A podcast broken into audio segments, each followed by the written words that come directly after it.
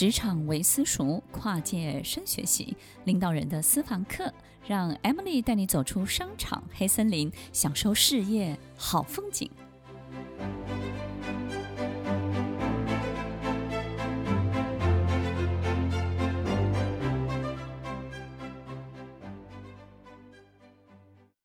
如果我们没有办法帮到别人，就好好的让自己安稳，让自己强壮起来。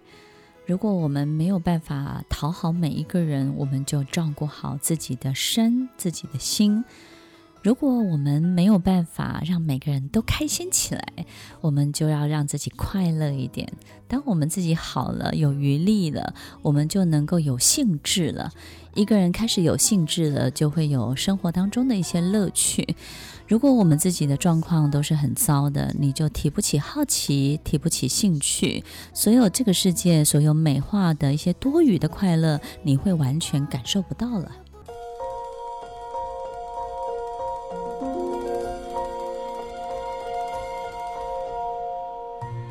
欢迎收听《快乐分多金》，我是 Emily，在每周六晚间八点到十点，与您在空中共度美好的时光。能量的小偷，其实他们也不是坏人，但是呢，他们因为自己长不出能量，对不对呢？我们就想象一下，有一种星球来的人呢，他是没有办法自己产生能量的，所以呢，他必须要透过。能量的转移这件事情呢，让自己开始变得有 energy。所以呢，他们怎么样透过能量的转移？这个转移这件事情到底是怎么做到的呢？我们有没有发现，能量的小偷在第一阶段的偷窃行为，就是透过削弱你。有时候他就是会对你所做的一切不以为然。然后呢，当他不断的让你变弱、削弱你的过程当中呢，它就让你的能量变不见了。本来有一个很高涨的这种对自己的自信，但是因为这种被削弱的过程呢，就慢慢开始怀疑自己，然后开始不信任自己，觉得自己的东西不对，开始动摇对自己本来的很多的想法。那大家有没有想过，就是？你的能量从这么强到这么弱，那这个强到弱中间消失的东西到哪里去了？当然就到他那边去了，对不对？这个能量的强到弱的这些中间的差距呢，这些能量就顺利的转移到他的身上了。怎么转移呢？他会透过削弱你的过程当中去强壮他自己。他在削弱你的时候，他就瞬间觉得很有自信。他在削弱你的每一个细节当中，他就觉得越来越有这种驾驭、支配欲、控制欲的快感。那这些东西呢，都会让他变成一个能量很强的人。所以物质不灭，也就是我们把这些很好的能量呢、自信呢，转移、转嫁到他身上了。所以能量的小偷在第一个部分呢，他会透过削弱你的方式；第二个呢，他会开始同情你。就是我们会希望这这个人呢，就是被同情或是同情我们，这个都是一个能量的转移。当我们开始希望别人同情我们的时候，就是希望别人多给我们很多的关注、关心，对不对？当一个受害者，我们事实上是可以得到很多东西的。受害者只要不断的强化加害者有多可恶，以及受害者有多可怜的时候，我们只要在这个过程当中去强化这个东西，我们就可以得到很多额外的关注、额外。外的同情，那顺利的，我们就会把很多我们得不到的这种能量呢，从别人身上转嫁过来的。所以，当别人开始关心我们，开始照顾我们的时候，我们也会觉得自己变得温暖起来了，对不对？虽然这些温暖、这些能量不是你自己长出来，是透过别人身上的，所以我们也会乐此不疲去偷别人的这些能量，透过怎么样让别人来同情我们，透过去去当一个受害者。当一个受害者这件事情可以顺利的把别人的身上的能量给转移过来，让我们自己好像从受害者本身呢，又开始变得哎，开始好起来，然后并不是会觉得自己变变得快乐或开心哦，而是受害者会觉得自己得到弥补，这种弥补跟补足的这种感觉呢，就会很好，对不对呢？哎，你好像因为对我很 guilty，很很愧疚，所以你弥补我。那另外一个呢，就是。呃，很多人会在我们身边透过示弱，对不对？其实示弱也不见得是坏事，偶尔的示弱，其实我们的确会得到一些帮助的。可是，在我们身边，很多人也会透过长期的示弱，告诉你，其实他明明会的，他只要背了就会，但是他不背，对不对？然后他只要备课，他就可以很好，可是他不备课。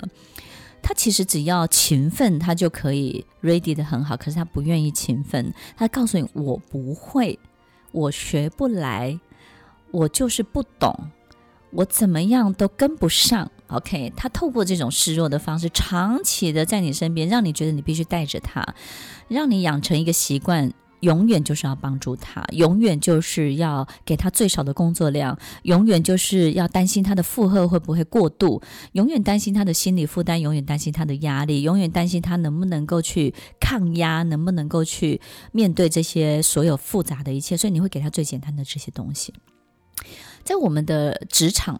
在我们带领的员工当中，有很多人习惯去去当一个弱者示弱，他们会觉得当弱者比较简单，别人也不会给你太多东西，而你也不用承担太多太多的责任跟义务。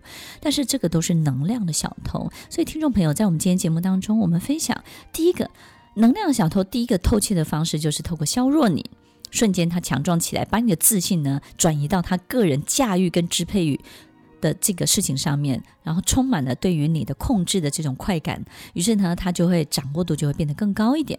然后第二个呢，就是想办法要博取别人的同情，或者是呢示弱，那这个东西都会很顺利的把别人身上非常好的能量、非常好的关注呢转嫁到我们自己的身上来。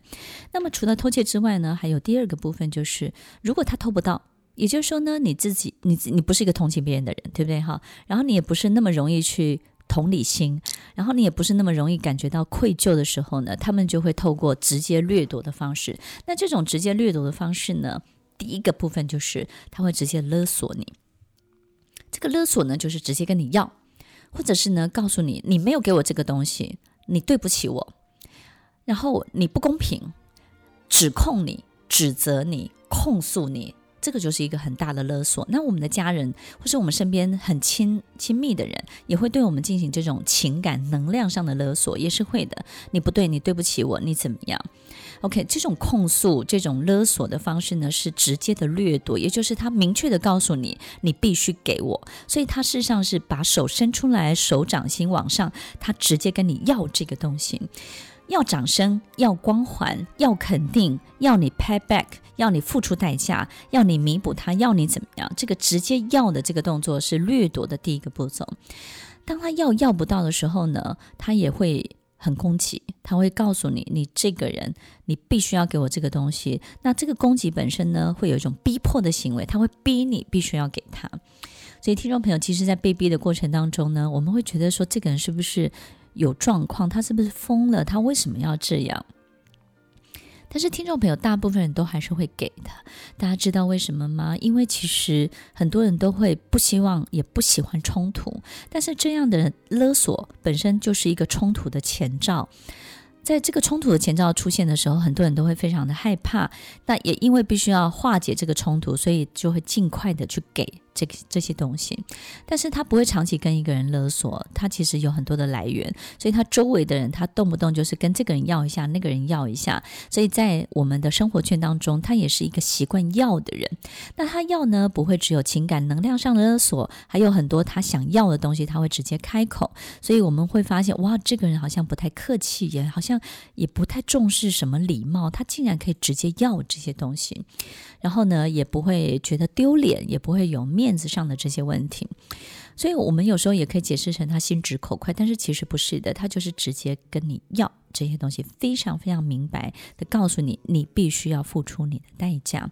所以，听众朋友，在我们生活当中有没有这种能量的小偷？他在削弱同情、示弱跟掠夺的这种勒索的过程当中，让我们的能量自然而然的就到了他的身上，而他不费吹灰之力，他得到了他所有想要得到的一切呢？面对这些勒索，到底要给还是不给呢？听众朋友，有时候我会。我会大方的给，但是我觉得，嗯，当你给不起的时候，你可以选择不给。